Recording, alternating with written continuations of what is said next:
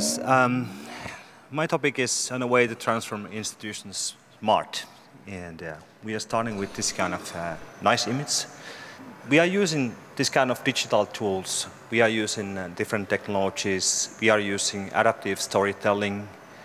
We are using different kind of joint exhibitions. Uh, we have on and offline activities.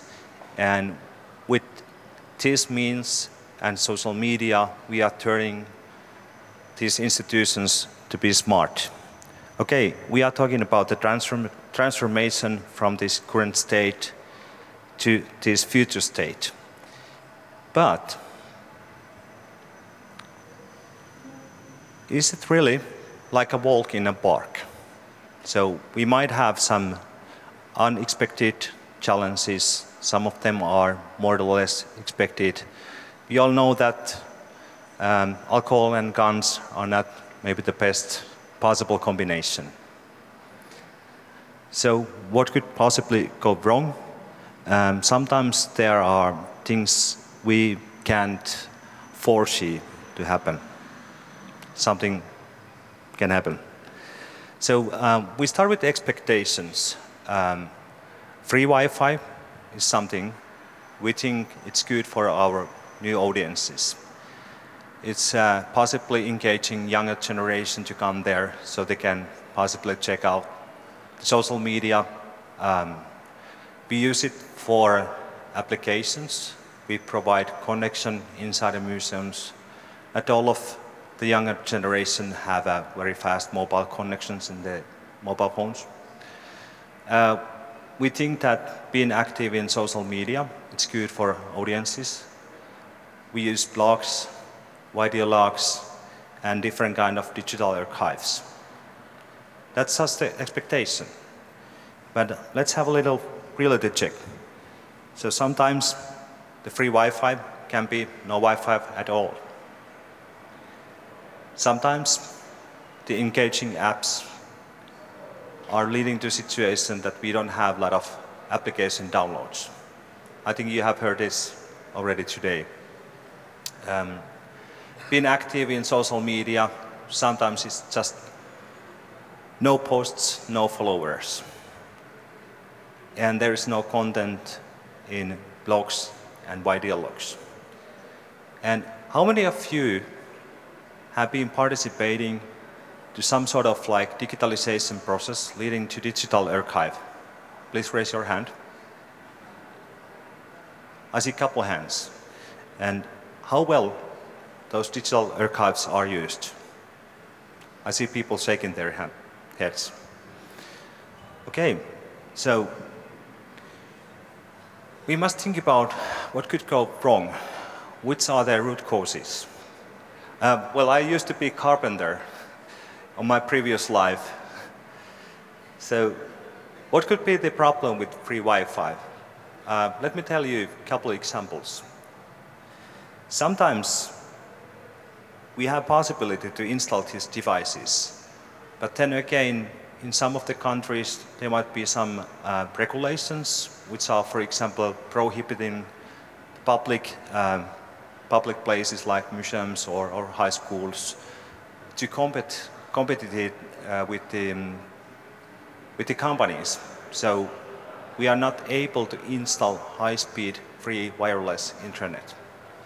Sometimes you might have an you know, old facilities which are protected by some laws and regulations and you are not able to drill any more holes there. Well, with the engaging apps, so let's have an assumption that we are 10 different organizations and we are designing an application that should be engaging. So with 10 different institutions, you have at least 15 different opinions what could be engaging. And do we really know our audience, the new audience who we are targeting? And do we really know what's actually engaging for them? The same applies to social media. So we are quite often thinking what would be the best social media channel to choose. So how many of you are using Twitter? Please raise your hand. About half of the people. How many of you are using Snapchat? Raise your hand. Five people. How many of you are using the Facebook? 95%. Thank you. Instagram? Almost everybody. Pinterest? Okay, couple hands. So we think to be active in social media, and as an institution, we make big decision. Facebook is our channel, and that's what we are using to reach new audiences. But is that really correct?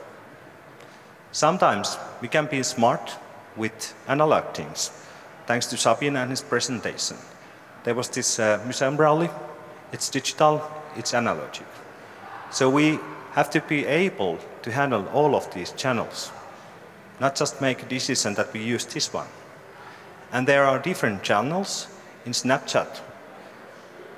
You can't be doing well if you are updating your Snapchat twice in a month, because Snapchat is actually a very interactive channel. My daughter, who's uh, soon feeling 18 years old, I was looking at some of the statistics from her Snapchat. So during January, she made almost 6,000 snaps. 6,000 snaps.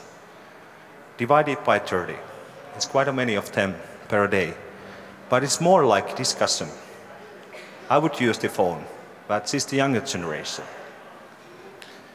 Okay, so let's go further. We have seen a lot of different trends, and there are a couple of good, good new technologies we could follow and where to put our money. Still, while we are having some challenges, sometimes facing challenges with Wi-Fi, the application, social media, blogs and blogs, I'm recommending you to use all of these channels. Fail fast, fail often, but learn from your failings. Thank you, Yasmin. But there are some interesting new things like augmented virtual reality, and as my buddy Martin also mentioned, he's, he's more into this. So if you really would like to know about possibilities in AVR, so talk with him. And uh, I'm proudly present that, that my nerds are, sitting there because uh, he's responsible for technical, technical uh, things in, in Smart Places project, which used his company to, to provide some AVR stuff for us. Also, artificial intelligence is very important. I think you should look on it. Today, it is actually uh, able to serve with some customer-related things you like in the, some of the pages for some um, companies, for example, buying tickets. So you might have some artificial intelligence there asking, how can I serve you, stuff like that. And you possibly have seen the robot there. So pretty soon, there will be artificial intelligence which is actually creating content to our audiences and helping us. So what these trends are meaning to us. And my statement is that different trends, different technologies altogether are helping you to get the new audiences. Thank you for your attention.